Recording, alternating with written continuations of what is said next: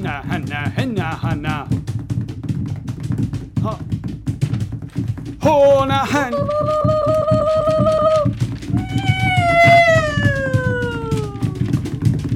Hanna, Hanna, Hanna, Hanna. Hanna, Hanna.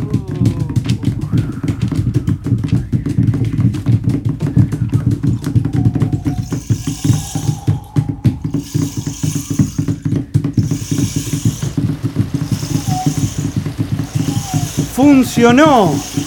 ¡Funcionó! Nuestra danza de la lluvia funciona. Hoy llueve.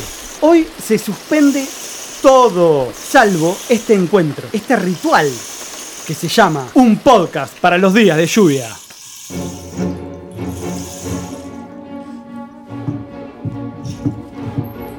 Bienvenidos a todos los que hacen un día de lluvia escuchándolo. Por ejemplo, a los que nos escuchan desde la ducha antes de ir a trabajar. A los que sintonizan en el colectivo yendo a visitar a una amiga. A los que están limpiando los vidrios de un rascacielos en un andamio. Y a la rubia que decide quedarse sola en la casa de la fraternidad en Halloween para escuchar un podcast para los días de lluvia. Bienvenidos a todos y muchas gracias por escucharnos. Ya se habrán dado cuenta. Hoy vamos a hablar del terror. ¿Qué pasa? ¿Les da, les da miedo? es ideal para este día de lluvia.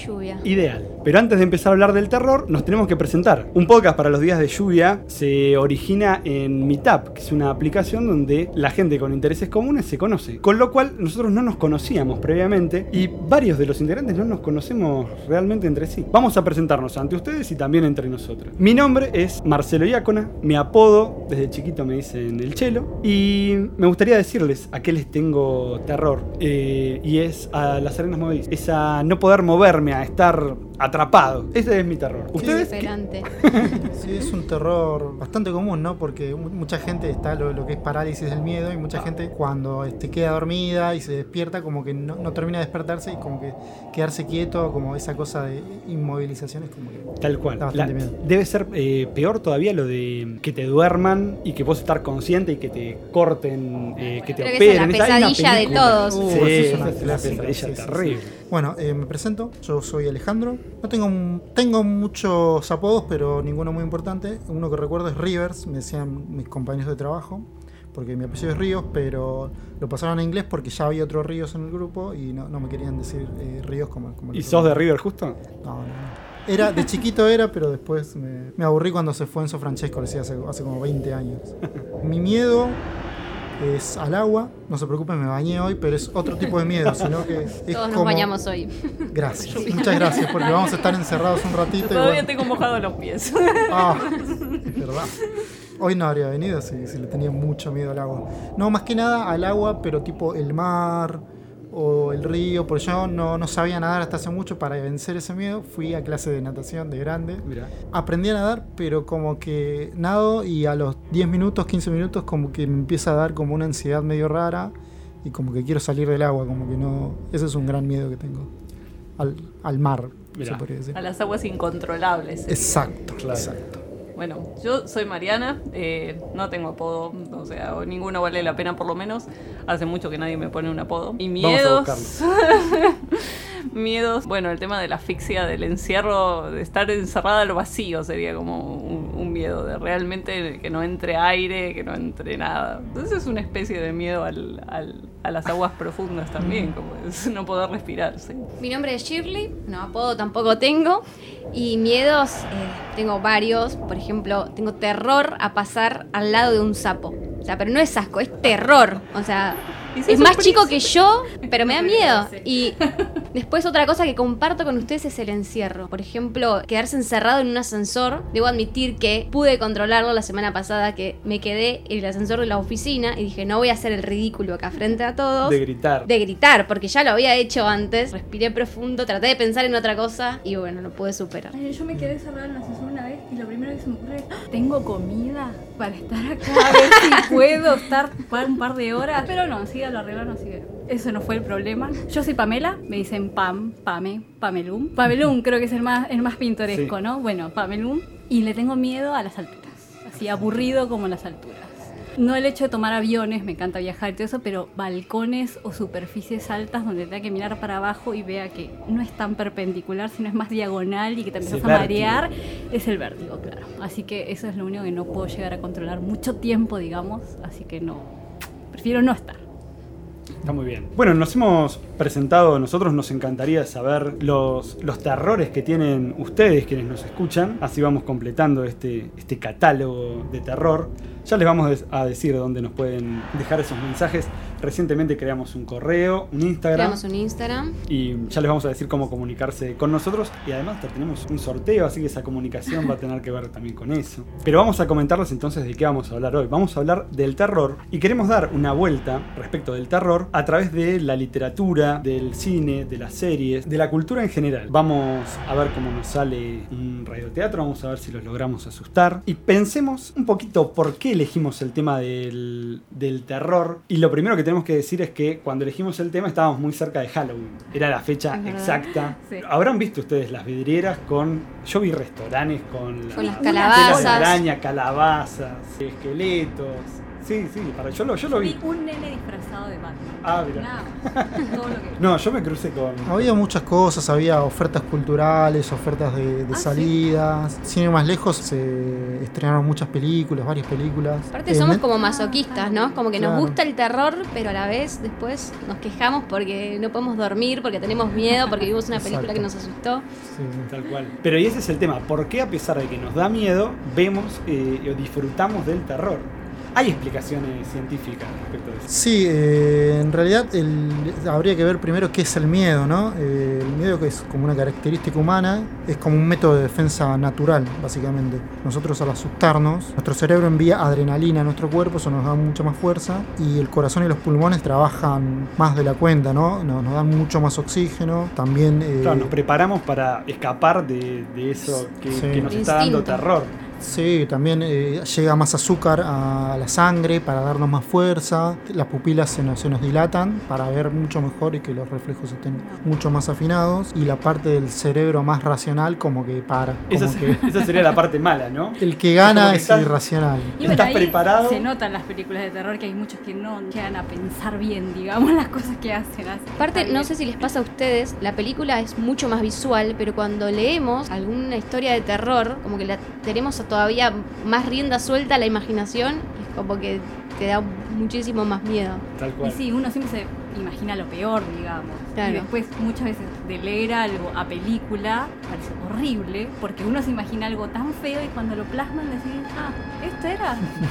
Tal cual, y al, y al leer en las películas también se da que uno eh, dice, no subas la escalera, tenés que salir por el otro lado. Claro. Pero bueno, pasa esto de que se te, se te frisa Es la el cabeza. clásico momento donde la indignación del espectador, básicamente. Como me contaste hace un ratito de la indignación de había una muerte en una serie. ¿te Ah, acordás que- una muerte. Lo, lo contamos después si querés. Sí, sí, lo vamos a contar con, con esa serie porque uno... eh, sí, Mucha se- indignación. se- y se puede indignar con, con esos personajes que son acuchillados. Así que de todo esto vamos a estar hablando hoy en un podcast para los días de lluvia. Vamos a hablar de terror. Así que tiemblen. I'll make a shoehorn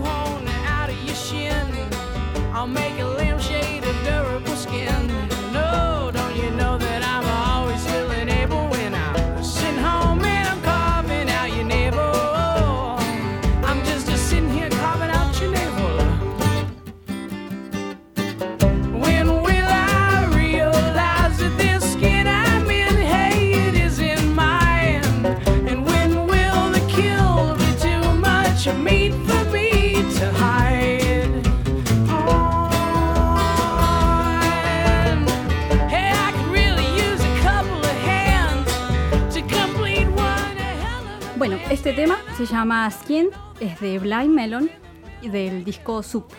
Y dirán, ¿por qué tiene que ver con Halloween o terror, no? Resulta que está inspirado en la vida de Ed Gein, que es un asesino serial norteamericano de la década de los 50. Va, en realidad sí es asesino porque mató un par de personas, pero el hobby de él era desenterrar mujeres recién enterradas, o sea, prácticamente profanar tumbas, y despellejarlas y llevarse todo lo que podía para hacer cosas útiles en su casa. como pantallas, eh, ensaladeras, cinturones, trajes, máscaras. Y usaba todo. O sea, no, no despreciaba. Usaba huesos, órganos, piel, cosía. Y sí, no, no, y aparte súper productivo el chico. Sí. Igual él decía, yo igual no tengo sexo con los cuerpos, ¿eh? porque huele muy feo. Es solamente, bueno, él después se vio que tenía como todo un trauma con la madre y que por eso eh, se enterraba gente que se parecía a la madre. Así que bueno, este... Sí, porque justo el cantante de Blind Melon, como yo, era como fanático de los asesinos y gente media macabra y bueno. Y este personaje, Ed Gein, no solo le hicieron esta canción, sino que aparte es este, inspiración para personajes como Norman Bates, de Psicosis, eh, Leatherface de La Masacre de Texas y Buffalo Bill del Silencio de los Inocentes. No sé si alguien lo leyó o lo vio, pero bueno. Sí, sí. Sí, sí, sí, conocido. son conocidísimos. Sí, son conocidísimos. Yo me leí El silencio de los inocentes, va, El silencio de los corderos se llama el libro Claro, sí, sí, sí. original y la verdad es que es muy bueno el, el personaje Sí. ese. es Yo no lo increíble. leí ni la vi la película, entonces no sé, pero es más o menos así como la Sí. vida. Ah, está bien. Qué bueno tener, eh, tener reservado eh, una película espectacular para ver en algún momento de la vida. Siempre me encanta eso, cuando la gente dice, no, yo Star Wars no vi ninguna. Bueno, tener, reser- tener reservado para cualquier otro momento de tu vida una gran película. Sí. Bueno, El silencio de los inocentes te la recontra recomendamos. Sí, esa la vi cortada igual, entonces como que nunca la vi entera. Claro. Así que bueno, algún día, sí, me amerita. Y así hablando de psicópatas, a mí me lleva a hablar del perfume, del el libro de 1985 de Patrick Suskind, eh, que es un autor alemán, eh, en el que estábamos hablando justamente, se trata de un, de un asesino que asesina a sus víctimas por, por- para capturar la esencia de la belleza. O sea que Algo más lindo. Sí. Yo me quedé pensando, digo, bueno, el asesino de Skin no, no tenía sexo con los cuerpos, este, es- este sujeto tampoco, porque en realidad lo que les interesa es otra cosa de la, de la, de la humanidad, digamos, como una deshumanización de la humanidad. Es un libro mm, súper interesante. eh, Está la película también del perfume. Sí, de todas maneras el libro el- creo que es- supera la película en muchos, eh, más que nada por el esfuerzo que se toma el autor en describir los olores. En realidad nosotros no... Claro, una película es imposible. Sí, aparte que, ¿qué adjetivos tenemos para olores? Es como difícil. Huele a... Eh, yo yo de, de esa novela leí la- las primeras 3, 4 páginas, también la estoy reservando para un momento de mi vida. Y en esas primeras 3, 4 páginas describe todo París en el siglo XVIII, XIX, Sí. a través de los olores de la calle. Todo lo que era el mercado, porque el protagonista nace en el, en el mercado, en medio de la suciedad y de los distintos aromas que andan dando vueltas, y su característica es esa de poder, de poder oler. En realidad, yo sé por qué no leí la novela, se los tengo que contar. Yo no huelo, no tengo Me olfato. estás jodiendo. No, desde de, de- desde chiquito No lo que puedo no creer. logro, no logro oler. No Entonces, conozco a ninguna persona que. que no- yo el otro día escuché ¿Pero a es una persona lejos- eso o...? No le digamos así, que queda feo. No, yo le pero me diría refiero, como ¿vos una... oliste alguna vez o naciste No, así? Es... no, no. Le puede desde ser chiquito eh, tener la nariz tapada y no oler y no, no sentir ese, ese sentido. Bueno, tiene sus ventajas. Sí, en su- cierta sí. forma. Me dicen. En varios lugares de acá, por el menos, sí. Claro. La verdad que sí. Pero y a la hora de comer, ¿cómo, cómo No, haces no, para vuelvo, disfrutar? No, no, y bueno, No lo puede comparar tampoco. porque- claro. O sea que podés comer todas las verduras. de chico podías comer todas las verduras. Ese es una- un gran No, de, ni- de ninguna manera no me gustan la- las verduras ¿Quién para sabe nada. si las olieras? Te... Podría ser. Bueno, pero esta persona sí podía oler mucho y entonces termina en una, en una perfumería. Sí, sí, él, no- él mismo no tenía olor. Es como, ese es el Ah, contraste. Y su madre lo rechaza sí. porque no tenía Ajá. olor. Ah, mira. Sí, era la característica del personaje. Y de hecho, en, en una parte de, la novela, tiene, para que los demás lo acepten, se inventa un perfume para él mismo. Porque si los demás, era como que si al, a los demás no poder olerlo, no lo reconocían y no, Claro. no lo registraban. Ese podría ser un, un personaje de alguna película de, de terror, un aroma, un ar- aroma que sea terrible, que haga que la gente eh, le, le pasen cosas con ese, con Vomite. ese vomite, por ejemplo. Ah, un algo caso así. de hace poco en un avión Mira, que no se sabe qué es lo que hizo un pasajero que dice que vio un olor tan fétido que la gente empezó a vomitar y empezó a sentirse mal y tuvieron que parar, aterrizar, sí, digamos. salieron los noticieros, Sí, que no sabían si se había hecho pis encima o era otra cosa y no quisieron decir mucho y bueno. Yo fue de- muy feo. Una recomendación, ya que estamos hablando de novelas para Sí. dejar para leer para después. eh, les recomiendo una de misterio que es de Agatha Christie. Bueno, todos conocemos las novelas de Agatha Christie. Se llama Los Diez Negritos. Y se trata de varias personas encerradas en una isla. O sea, no pueden escapar de esa isla. Y van muriendo uno a uno. Y el título hace referencia a una canción infantil. Entonces, cada estrofa de la canción tiene que ver con la forma de muerte de cada uno. Claramente, el asesino está entre Es esas personas, así que es como bastante común, ¿no? El mecanismo de encierro en las pelis de terror y que se van muriendo de a uno. Así que esa El, el hecho recomendada chicos ahí también. también. Hay algo que dice, ay, qué tierno los niños, sí, pero en una película de terror generalmente no. Tal cual. Aparte, si te, si te pones a analizar, ves las miradas de esos niños. No sé si- bueno, la del Sí. exorcista es la, mirada sí, clave, sí. la huérfana. No sé si vieron Los Niños del Maíz de, de Stephen Ay, King. sí, qué horrible. Está basada en el libro de Stephen King. Bueno, todos esos niños Sí. tienen miradas como muy. Y las voces también, cuando Y- dicen ciertos diálogos con esa voz, terrible. Cuando el chico es el malo, eh, genera algo Sí. muy importante. Yo tengo pendiente de ver una película reciente con una protagonista nena que se llama El, Le- El legado del diablo, creo que se llama. Ah, yo me Que la bajé, es- pero todavía que no la es- vi. Qué buena. Sí. Y la que sí me gustó mucho fue la que tiene a Demian de protagonista, que es. La de eh, profecía. The Omen, Sí. Claro. Yo Sí. mi, mi gran pendiente es mamá. Ah, Eh, también. es- esa no, no Ah, la vi. sí, sí, sí, esa esa la, la quiero ver. Sí, sí, sí. las películas con. eh, Con niños. Con niños. Bueno, y la, y la, la que tiene este. mm, Bueno, ya, ya vamos a hablar de las películas. Porque, porque realmente son muchísimos los chicos que, eh, que matan o que, o que hacen cosas en las películas de terror.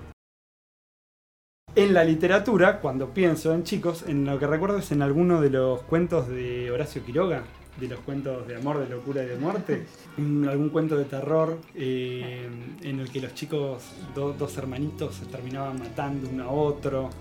Eh, El de la gallina decís. el de la gallina degollada, claro. Exacto.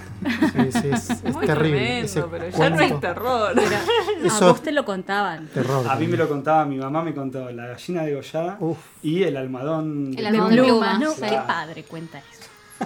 no, sí, no, no sé cómo eran tus padres, no, no sé cómo te trataban, pero bueno. No, no, no, me trataban con todo el amor del mundo, pero a mi mamá le gustaba eh, hacerme asustar y me, me contaba esa. Claramente vos te la Esas cosas- bancabas también. Sí, sí, yo me la bancaba y todavía no me vengué, pero yo sé la forma de vengarme. Ayer le comenté a, a mi señora madre, voy a hacer un programa sobre el terror, y me dice, ah, yo tengo, eh, yo leí, que es muy buena, Los pájaros, de Stephen King. Ella leyó el cuento en el que se basa, que de Stephen King no, de Hitchcock. Hitchcock.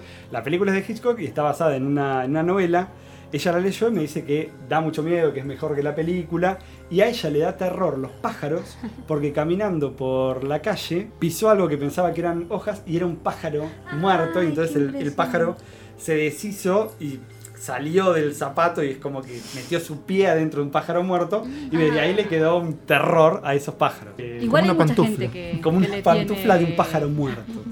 Miedo a los pájaros. Una fobia conocida e importante. Pero es un gran placer asustar a alguien. Yo creo que uno podría tener como hobby asustar a gente que primero tenés que conocer. Yo de Ay, chica le puse, recorté una foto de la revista de la cara del exorcista a mi hermana, se la pegué en el velador. Cosa de que cuando lo prendió Ay, qué horror. fue. pegó un grito.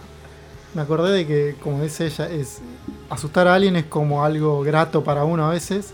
Hay canales de YouTube enteros donde hay chicos que se dedican a asustar, no sé, a su novia, a su padre, a- Ah, es como es una cosa del Sí, especialmente una venganza muy dulce. Si es que a uno le hicieron algo Tal cual. dañino. Pensemos, pensemos entre todos a quién, a quién podríamos asustar. Si pudieras asustar a alguien, ¿a quién asustarías?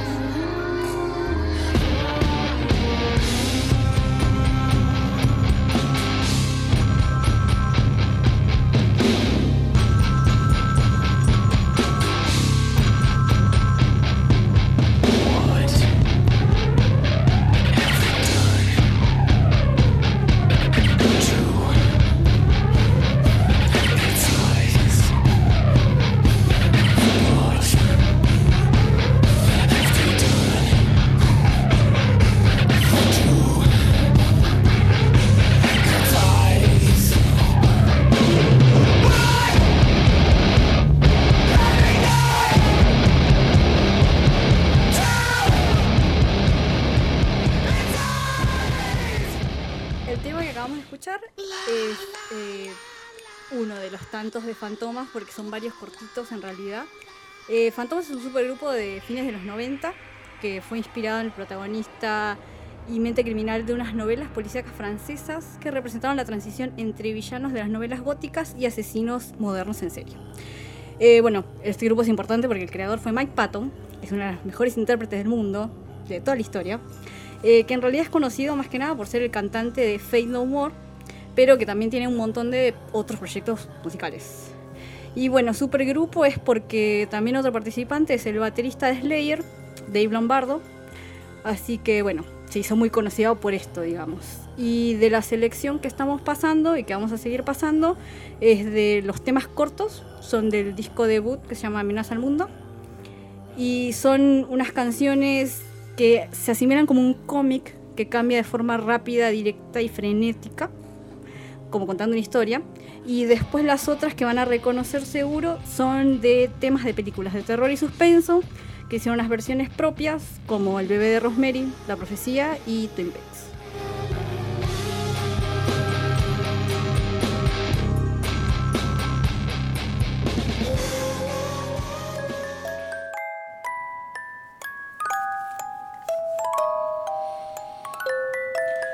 Todos los domingos, el barrio de San Telmo se llena de turistas y porteños en busca de casas de antigüedades. La mayoría están ubicadas sobre la calle Defensa. En estas casas se exhiben en las vidrieras los más variados objetos. Muchos visitan estos locales solo por curiosidad. Otros lo hacen como potenciales adquirientes de antigüedades. Como Mercedes Villar, que tiene como hobby coleccionar cajas musicales. Buen día, señorita. ¿Qué se le ofrece? Buen día. Me interesa saber el precio de esa caja musical que tiene en vidriera. ¿Cuál? Es eh, una pequeña nacarada que tiene una bailarina en la tapa. A ver, a ver, ¿a dónde? ¿En qué parte de la vidriera está? Ahí, justo al lado de ese viejo bandoneón, ¿lo ve? No, no lo ubico. Ahí, ¿ve? Más abajo. Perdone, señorita, no logro ubicarla. Espere, salgo y se la señalo desde afuera. Mercedes sale del local, se apoya contra la vitrina y señala la pequeña caja. El anciano rápidamente la ubica y la extrae de la repisa. Ah, esta ya la tengo. ¿Puedo verla? Espere, primero le paso un trapo para quitarle el polvo. Hace mucho tiempo que está ahí en vidriera. Parece antigua, ¿no? Sí lo es. Esta caja musical es rusa. Calcule que fue construida a mitad del siglo XIX. Es preciosa, a ver. Con cuidado, señorita. Es muy delicada. Pierda cuidado, qué linda es. La bailarina parece hecha de marfil. ¿Puedo abrirla? Sí, hágalo. Corre esa pequeña traba metálica. Es una caja musical, pero a la vez joyero.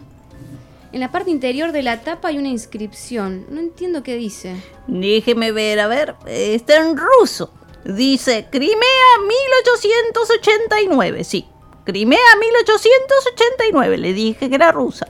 Es exquisita, me gusta. ¿Y funciona como caja musical? Y pruebe, mire, en la parte de abajo se encuentra la perilla para darle cuerda. A ver. Sí, funciona. Excelente. ¿Cuánto pide por ella? Mm, si bien esta caja es única en el país y formaba parte de una colección europea por ser usted, se la dejo en tan solo 200 pesos. ¿Cómo que formaba parte de una colección? ¿Qué quiere decir? Esta caja y otros objetos antiguos pertenecieron a una anciana austríaca. Ella coleccionaba cajas musicales y joyeros de todo tipo. ¿En serio? No lo puedo creer. Yo también colecciono cajas musicales. ¿Usted tiene la colección para la venta? No, no, señorita, yo tan solo poseo esta caja musical, otra más grande y dos joyeros. El resto de la colección quedó en poder de la familia de la anciana.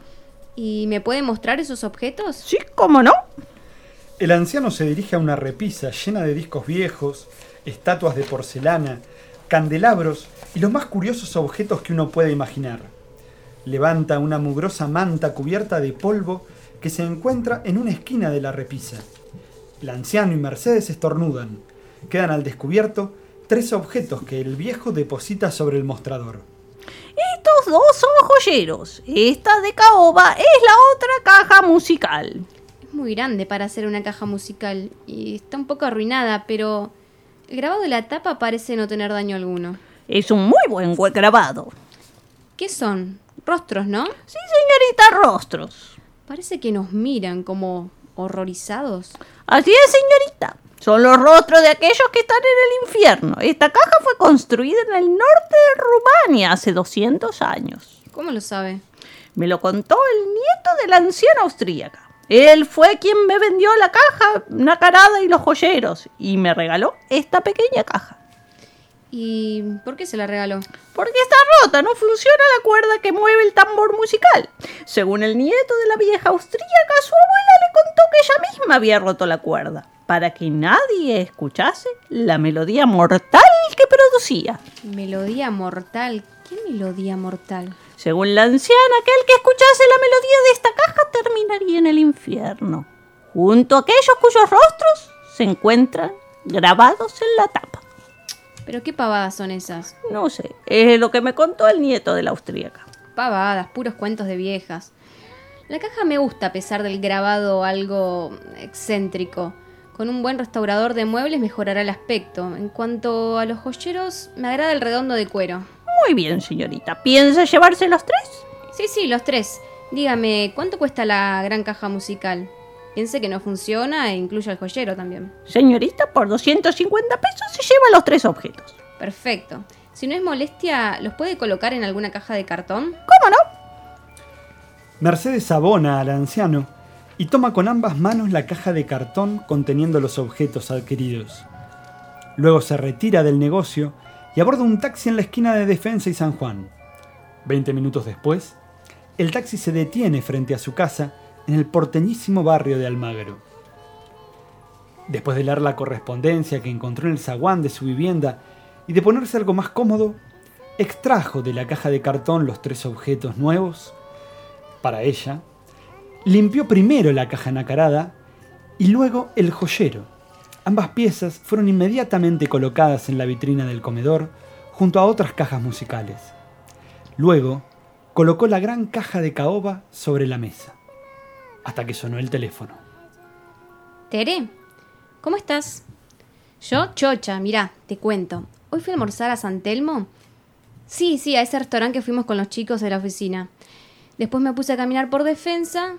Sí, sí, donde están todos esos negocios de antigüedades ahí.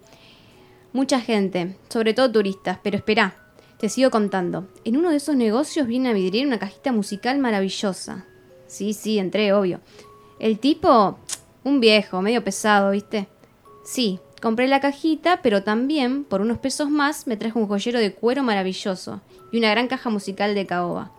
No, no, está algo deteriorada, pero es restaurable. No, no es muy linda, pero algo exótica. ¿De Ucrania? No, de Rumania. La caja es de Rumania. Pero, ¿cómo? No, no sé cómo, pero puedes venir a verla, sí. Y de paso te quedas a cenar. Pedimos unas pizzas. Bueno, está bien. Te espero a las 8. Chau, chau. Mercedes cuelga el teléfono y se queda por unos segundos observando la caja musical. Qué bien que están tallados los rostros en la madera. Parecen tan reales. Sobre todo ese anciano en primer plano. El viejo anticuario dijo que la cuerda estaba arruinada. Vamos a ver. Mm, Solo le falta la perilla para dar cuerda. Tal vez con una pinza pueda darle cuerda. Veamos. Sí, la cuerda funciona. Ahora vamos a ver si esto realmente suena. Mercedes saca la traba que sujeta la tapa de la caja musical. Va a levantarla, pero se detiene bruscamente. Si levanto la tapa comenzará a sonar la melodía de la muerte. ¿Me iré al infierno? Qué tonterías inventan estos viejos.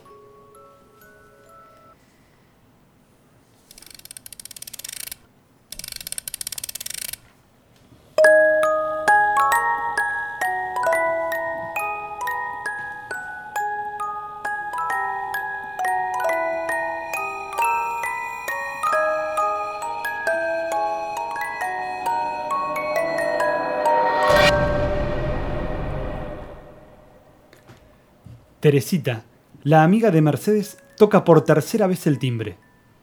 Espera unos minutos. Extrañada, llama desde su celular al teléfono de Mercedes. Escucha el teléfono sonar en el interior de la vivienda, pero nadie responde. Entonces, ante el temor de que algo grave haya ocurrido, llama a la policía. Diez minutos más tarde llega un patrullero. Teresita le explica lo acontecido. El personal policial decide ingresar a la vivienda. Un agente logra hacerlo por una de las ventanas laterales de la casa. Nadie, absolutamente nadie, está en la vivienda. Sobre la mesa del comedor se encuentra la gran caja musical. Teresita se acerca a ella. Observa detenidamente la tapa. Sorprendida, ve tallado, delante de la figura de un anciano, el rostro horrorizado de Mercedes.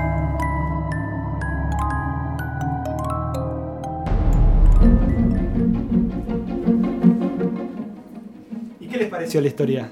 ¿Les dio miedo? Sí, la verdad que sí. Acá eh, Pame se está recuperando del temor y Alejandro también. lo Sí, la verdad es que preocupado. me quedé sin, sin palabras. Sin palabras. Bueno, fue nuestro primer radioteatro y esperamos que les haya gustado mucho. Vamos. Ah, mira, eh, la, Quedó la- la puerta, quedó la puerta me entreabierta, la puerta del anciano. Vamos a mm, contarles de qué manera se pueden comunicar con este programa que queremos que ustedes sientan como propio. Pero no que lo sientan, sino que realmente sea de ustedes porque vengan a hacer el programa con nosotros. Tenemos eh, un par de vías de comunicación.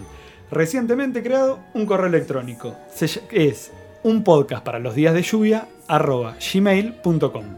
Pero también tenemos un Instagram. Tenemos el Instagram, que es un podcast para días de lluvia. Ahí pueden seguirnos, conocernos, ver todo el material que estamos subiendo. Y hoy estaremos subiendo eh, el sorteo de nuestra famosa araña del terror. Para participar en el sorteo se tienen, los tenemos que agregar o se tienen que agregar al grupo de WhatsApp que tenemos, eh, al que pueden acceder eh, a través de la página o la aplicación de Meetup. Eh, todo esto ya les dijimos, surgió a partir de un Meetup eh, que es M-E-T-U-P. Eh, es un, un sitio de internet eh, donde uno puede encontrar distintas personas que compartan sus mismos intereses. Ahí El nuestro de hacer radio. un podcast para los días de lluvia y Se pueden sumar a esta locura junto a nosotros. Tal cual. Y eh, a los que mm, nos pongan como mensaje en Meetup, por el WhatsApp, nos pueden mandar un correo o a través de Instagram. Qué linda es arañita. eh, van a poder eh, participar por este sorteo de esta araña colote. Es una araña gigantesca, peluda, es una cosa, una tarántula. Una cosa horrible. Es una cosa horrible, eh, realmente asusta. Y Sí, a mí me asustó. Pamela asustó de verdad. Bueno, pero es muy útil para llevar y asustar a algún compañero en la oficina. Exactamente, que era lo que dijimos en el, en primer el bloque. escritorio. Exactamente, que cuando abre el escritorio lo primero que ve ese compañero de la oficina sea la araña colote. Los esperamos eh, por ahí. Se pueden, se pueden comunicar con nosotros y sumarse a esto que es un podcast para los días de lluvia. Vamos a terminar el programa charlando y recomendando esta, es otra, esta otra parte de la cultura que tiene que ver con el terror, que es el cine y las series. El cine desde, eh, desde sus inicios empezó a, a utilizar el, el terror y se aprovechó de esa, de esa sala oscura, de la Se música. podría de las decir luces. que cine es prácticamente igual a terror, ¿no? Una de las primeras cosas que pasó en, en estas eh, en estas formas cuan- cuando, se empezó a conocer lo que era el cine. Eh, cuento una anécdota que una de las primeras cosas que se filmó fue la llegada del tren, la llegada de un tren y Cierto. la gente estaba viendo el tren y pensaba que se le venía encima y se corrió completamente. Así que se podría decir que lo primero que hubo en el cine fue terror, prácticamente. Muy bien. Y mm, después se pasó por, por distintas etapas. Y una de las, de las primeras es una, una época dorada de los monstruos de Hollywood, donde se hicieron películas sobre Drácula, Frankenstein, el hombre lobo, Sí, sí. la, la momia. Fueron apareciendo eh, un montón de, de personajes que llegan hasta el día de hoy. Exacto, y está bueno eh, lo que decís porque cada uno de estos monstruos como que dice mucho del contexto en que, en que se hicieron, ¿no? Eh, la mayoría no empezaron en el cine Claro. Eh, por ejemplo. Frankenstein en el 1800. Y de lo que habla Frankenstein básicamente es de cómo eh, hay cierta arrogancia científica, ¿no? En, en esa época empezó la, el- la etapa de industrialización de la humanidad y todo. Empezaron a haber muchas cosas, muchas, muchos avances tecnológicos y científicos, más que nada de la salud. Y bueno, Frankenstein es como un experimento mal hecho que habla mucho de la arrogancia científica en Claro. ese tiempo y del miedo que le tenía a la gente de, de todo eso. A través de las películas de terror es como que se canalizan miedos de, de la sociedad, se, como que se exorcizan o se, se ponen sobre la mesa y... mm, Sí, algunos, algunos psicólogos o filósofos hablan de sublimar, sublimación, que es como agarrar nuestros miedos o nuestros sentimientos más profundos y convertirlos en arte. Es una forma de sublimar o de dejar eh, llevar estos sentimientos a algo más elevado. Otra forma también es, bueno, asesinar, Claro, o estas ser un violento. Claro. Eh, Estas, estas son las formas eh, aceptadas. Exacto, Y- socialmente de Y manejar hay diferentes formas ¿no? que tenemos de, de asustarnos, cómo el cine va manejando ciertos recursos. Bueno, no podemos dejar de nombrar a Hitchcock con el suspenso y con la sorpresa. ¿No les pasa que a veces, bueno, en caso de la sorpresa, uno sabe que va a venir después de todo ese silencio, ese sonido, y le estás pensando y decís, no me voy a asustar, no me voy a asustar, y de repente te sobresaltas y pasa. O sea, y por algo tan tonto como el recurso del sonido. Y bueno, y el suspenso que también nos, nos mantiene tensionados y ansiosos. Tal cual. Esos eh, eh, recursos son, eh, son hiper útiles y son hiper disfrutables en una sala. Uno va eh, deseando ser asustado. Eh, hace poco tuve la, mm, la oportunidad de ver por primera vez Halloween. La primera Halloween de los años Ah, 70. la vieja. La antigua, me la, era como que me la había reservado para, para un momento. Halloween. Y, la- y en Halloween la pasaron, estaba disponible a, a un botón de distancia. Y me pareció espectacular ver en esa Halloween un montón de escenas que después fueron replicadas en las Claro. películas que vimos en los 90. Entonces entendí Scream de otra manera. Es como que volvió a pasar Scream por Claro. adentro de mi Y cabeza. es que sí, Parte de las fórmulas- esas. Se repite siempre la, la misma fórmula y nos asustamos igual. Tal cual. Sí, esta mañana justo estaba re- repasando para venir y leí sobre un libro que escribió Stephen King acerca de las fórmulas del género de terror, eh, que habla, por ejemplo, de los arquetipos que se repiten. Recientemente hay, un, hay una película que se llama The Cabin in the Woods, que es un, un homenaje al género del terror y revisa la- el repertorio casi... Bueno, en realidad no es infinito, es, es limitado de, La tengo que agendar esa. Los rostros Esa está y las hiper, máscaras. hiper rec- hiper recomendada. Sí. Yo también la, la pude ver. Y, mm, y sin. eh, no, no- la queremos spoilear, spoilear, pero habla completamente de lo que es el género del terror y de, y de esos arquetipos, realmente. Eh, con una resolución que es magnífica. Y, mm, eh, y está recomendada para hacer un repaso respecto de lo que es el terror. O sea, esa, véanla, está en Netflix, ¿no? Sí, es maravillosa. Sí, es una película de terror con un toque extra, con una vuelta. Una vuelta de rosca Tal para cual. recomendar. sí. No, de acá salimos todos y hacemos una maratón de terror Sí. de películas. La otra que recomendábamos es eh, Happy Death Day. Ya la vi. ¿La pudiste Sí, ver? la Yo no vi. la vi. Eh, la- Está también buena. muy recomendada porque es eh, como el día de la marmota, que la Sí, persona se despierta Ajá. todos los días y vive el Y mismo día, pero acá todos los días a la chica la matan al final del día. Sí. Entonces ella tiene que descubrir por qué la, por qué la matan. Me asombró que no es sangrienta. No, Yo creí que pero es de terror. Sí, sí, sí. Eh, Sí, tiene todos los temas de, de los Slayers. Tal de- cual. Del asesino que, que va y te mata con siempre algo que encuentra en la mano y siempre punzante. Así que. Tal cual. sí. Eh, no es ese, el del cuchillo, el único tipo de terror. El otro día me eh, comentaste, Pame, un tipo de terror japonés de un señor que tenía algo en la espalda. Ah, sí, Shatter.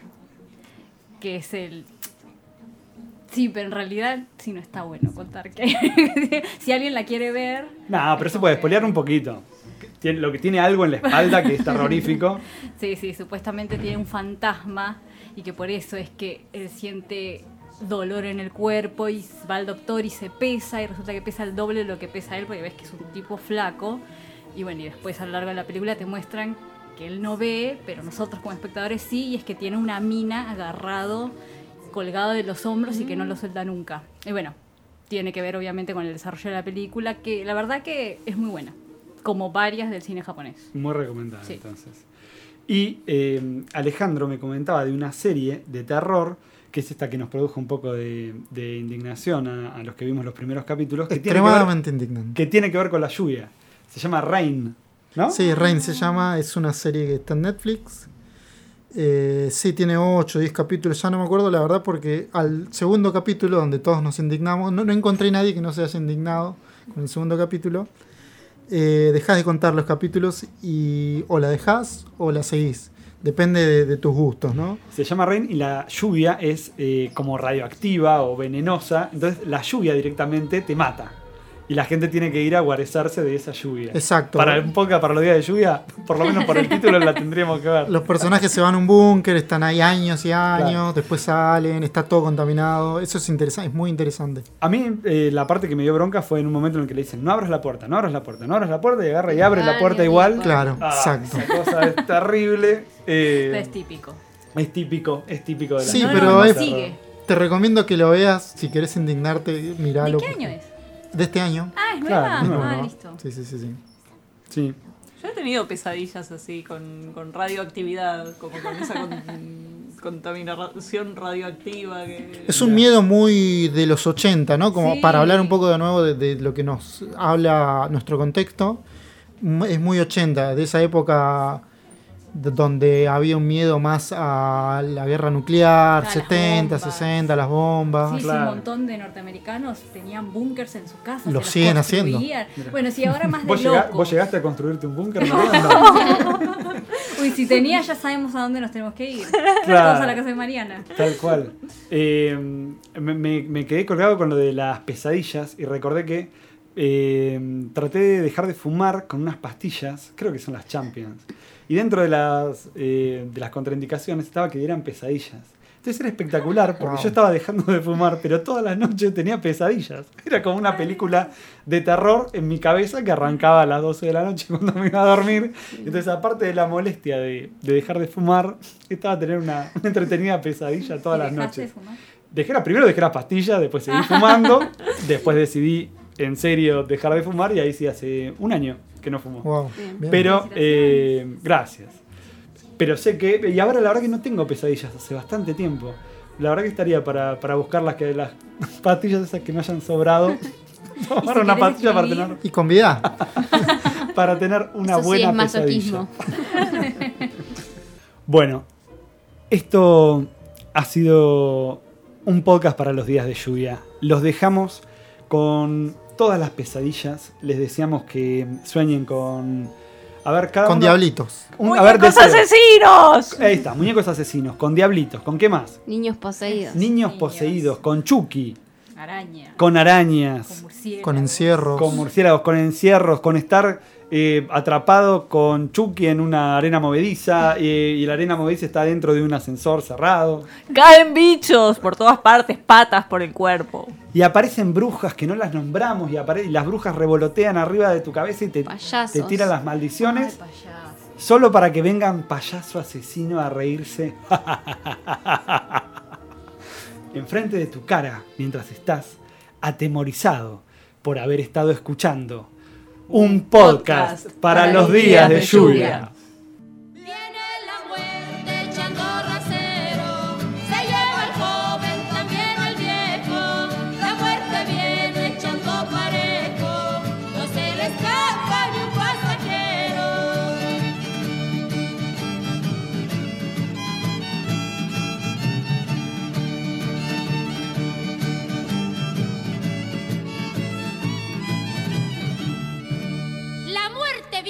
segura, matando justos y pecadores. No se le escapan ni los doctores, no se le escapa ni el señor cura, pues nos inclina a la sepultura.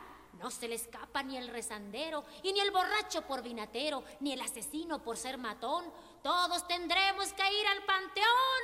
Viene la muerte echando rasero, se lleva el